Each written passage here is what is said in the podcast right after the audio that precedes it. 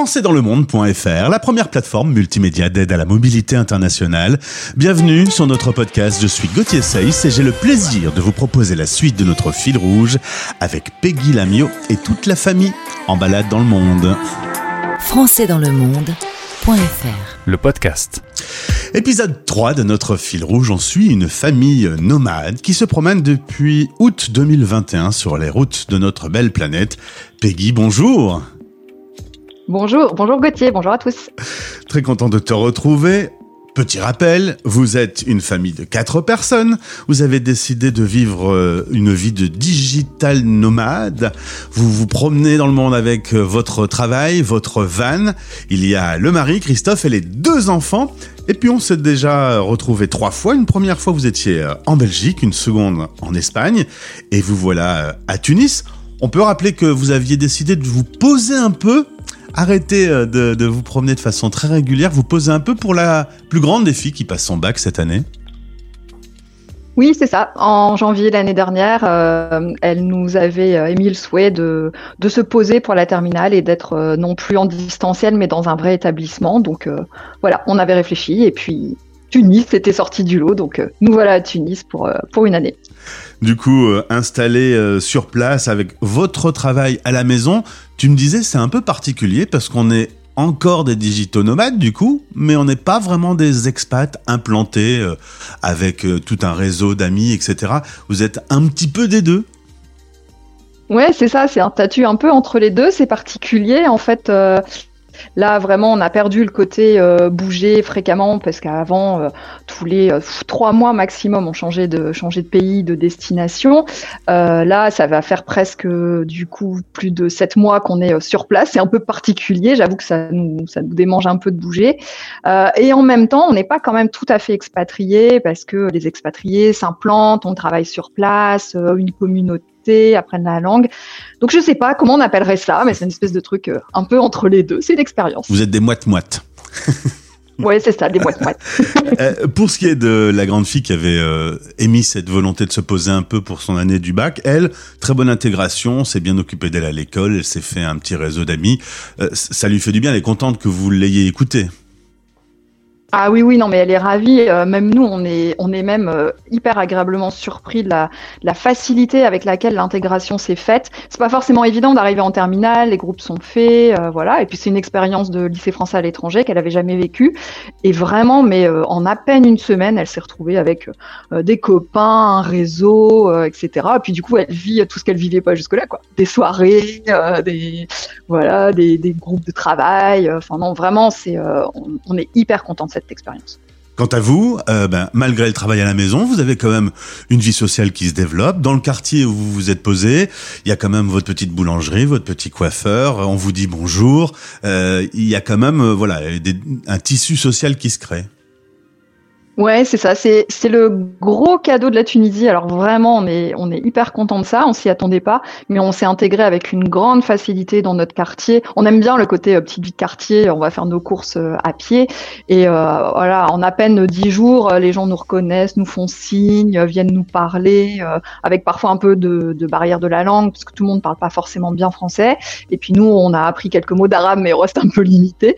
Mais voilà, on se comprend et on a plein de plein d'expériences sociales hyper positive. Et c'est vrai que ça fait du bien parce que dans le nomadisme digital, c'est c'est pas facile en fait de, de, créer tout ce tissu social. Et euh, là le fait d'être posé de rester là dans le temps euh, bah voilà on a on a ça on a nos clubs de sport on fait quelques activités artistiques euh, voilà. Donc ça, fait aussi ça fait aussi du bien de, gagner ça. Et vous avez croisé des Français qui vivent en expatriation à Tunis oui, oui, oui, on en a rencontré. Euh, c'est vrai que c'est aussi intéressant d'entendre leur point de vue. C'est aussi en, en, les écoutant que je me suis rendu compte qu'on n'était pas tout à fait nous des expatriés, euh, parce que c'est vrai qu'eux sont vraiment plus implantés. Et je crois que le fait d'avoir son boulot euh, dans, dans, le pays d'expatriation fait qu'on a aussi, euh, voilà, euh, une vie professionnelle à l'extérieur, où on croise des gens, ce que nous on n'a pas du tout, parce qu'on est, on est vraiment à la maison H24. et en même temps, on retrouve des fois des problématiques qu'ils ont que nous on a aussi. Bah, voilà, donc c'est un peu vraiment moite-moite, comme tu disais tout à l'heure.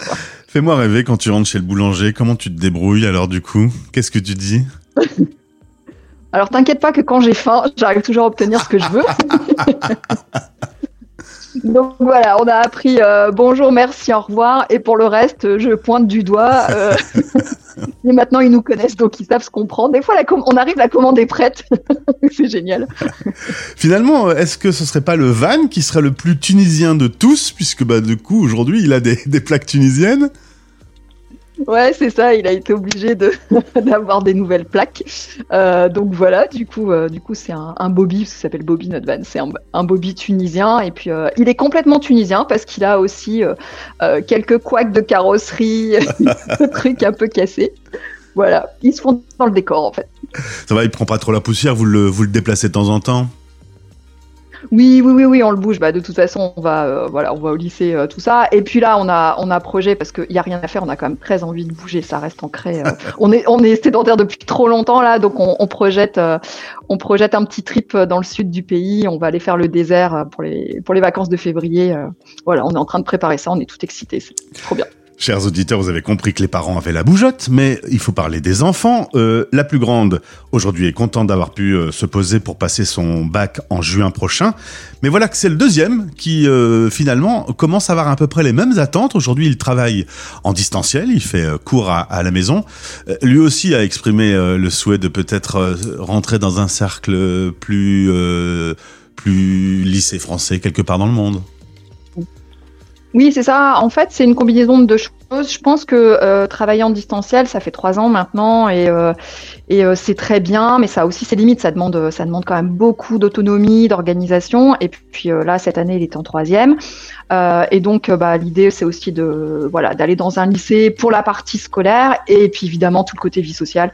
bon, je pense que c'est inhérent à l'adolescence, hein, c'est important. Et nous, on a conscience que c'est hyper important de se faire des copains et tout ça, tout ce tissu social. Donc, bah, l'idée, c'est qu'il au lycée l'année prochaine. Alors là, on est en pleine réflexion sur euh, où, euh, dans quelles circonstances. Euh, voilà, on sait pas, on sait pas très bien. On fait une petite liste et puis on réfléchit. Finalement, c'est les enfants qui vous ralentissent un petit peu dans, dans votre envie de bouger. Ouais, c'est un peu ça, c'est un peu ça. On s'adapte. Après, c'est le deal parce que de toute façon, euh, on avait dit en partant euh, à quatre, toutes les décisions se prennent à quatre. Les enfants ont leur voix qui vaut euh, autant que la nôtre. Donc, donc voilà, c'est important. Puis nous, on se dit, bah, avec mon mari, de toute façon, au pire, ça va être les trois années de lycée de, de notre fils, notre deuxième, et après, après, bah, nous, on sera reparti, euh, on pourra faire tout ce qu'on veut quand il sera en études supérieures. Donc voilà, euh, trois années de, de semi-nomadisme expatriation, euh, c'est pas, c'est pas la mort. Hein. On s'adapte. Du coup, le papa et la maman sont prêts à laisser la plus grande faire ses études supérieures en France là, à la saison prochaine? Euh, alors non, clairement on n'est pas prêt. Moi je suis pas prête. Euh, mais euh, j'essaie, je, je, je, vois le truc arriver. Je me dis que j'ai encore six mois. J'essaye de me préparer dans ma tête. Et puis ça fait aussi partie des trucs pour septembre où moi j'ai posé comme condition d'être en tout cas à moins de deux heures d'avion de là où elle est. Ah ben c'est ça. Je me vois pas. ouais ouais, je me vois pas partir. Notre fils il aurait rêvé d'aller en Corée du Sud. C'est un, un, grand fan et je lui ai dit non mais là moi c'est pas possible ça. en tout cas pas l'année prochaine. Donc euh, voilà, l'idée c'est euh, peut-être éventuellement même d'être en France pour une année ou en tout cas à moins de deux heures d'avion pour que je puisse rentrer euh, rapidement si besoin. je comprends bien. Du coup, vous avez fait un top 3 des destinations possibles à moins de deux heures de la grande fille qui sera elle en France. Il y a Lisbonne, il y a Turin, il y a Vienne. Euh, trois salles, trois ambiances. C'est euh, des, des, choix très différents. Qu'est-ce qui fait que vous vous, vous organisez pour aller euh, à un endroit plutôt qu'à l'autre? Vous faites des listes, vous faites des plus et des moins? Ouais, c'est un peu ça. Alors, on a fait une liste des critères qui nous semblaient, euh, qui nous semblaient indispensables. Alors, c'est des critères dans des domaines super différents. Alors, il y a évidemment euh, l'établissement, enfin le, le, le lycée euh, en question. Ça, on va regarder un petit peu.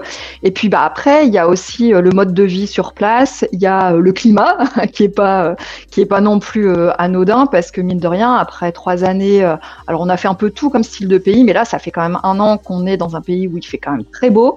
Et euh, c'est vrai que se projeter dans un pays avec une météo plus incertaine, pourtant je suis du nord de la France et je suis habituée à la météo incertaine, mais j'avoue que c'est un peu difficile. Donc il y a la météo, il y a le coût de la vie, euh, il, y a, euh, il y a le lycée, euh, et puis il y a les envies des uns et des autres. Donc en fait, il faut combiner tout ça. Franchement, c'est pas simple. Du coup, euh, pour ce qui est de Vienne, par exemple, bah, tu as utilisé françaisdanslemonde.fr et tu as écouté le podcast Vivre à Vienne.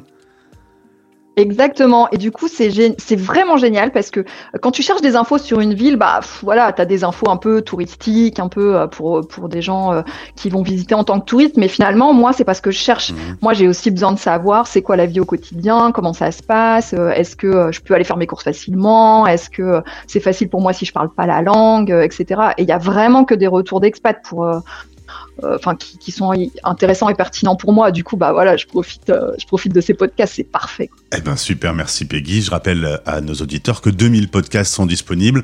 On est allé un peu partout dans le monde, on a interviewé des expats qui nous racontent leur quotidien et en effet, l'idée, c'est bien exactement ce que tu nous dis, c'est que ça, ça vous sert vous, vous pour organiser votre futur. Eh bien, euh, on s'est parlé la dernière fois en mai 2023. Euh, le moment où on enregistre ce podcast, c'est en janvier 2023. Ce qui est sûr, c'est que vous serez sous le soleil de Tunis euh, jusqu'à l'été. Bah, du coup, on se retrouve, on se retrouve cet été pour voir où vous aurez posé la famille. Ah ouais, avec grand plaisir. Bah, tu embrasses tout le monde, hein, le mari, les enfants, et, bah, tu souhaites également un bon baccalauréat. Ça va, ça se prépare bien, ça va bien se passer? Ah ouais, oui, oui, oui, nickel. On est confiant, il n'y a pas de souci. Euh, elle est bien préparée. Eh ben, fil rouge à suivre sur Français dans le monde. Merci Peggy. Merci Gauthier, à bientôt. Français dans le monde.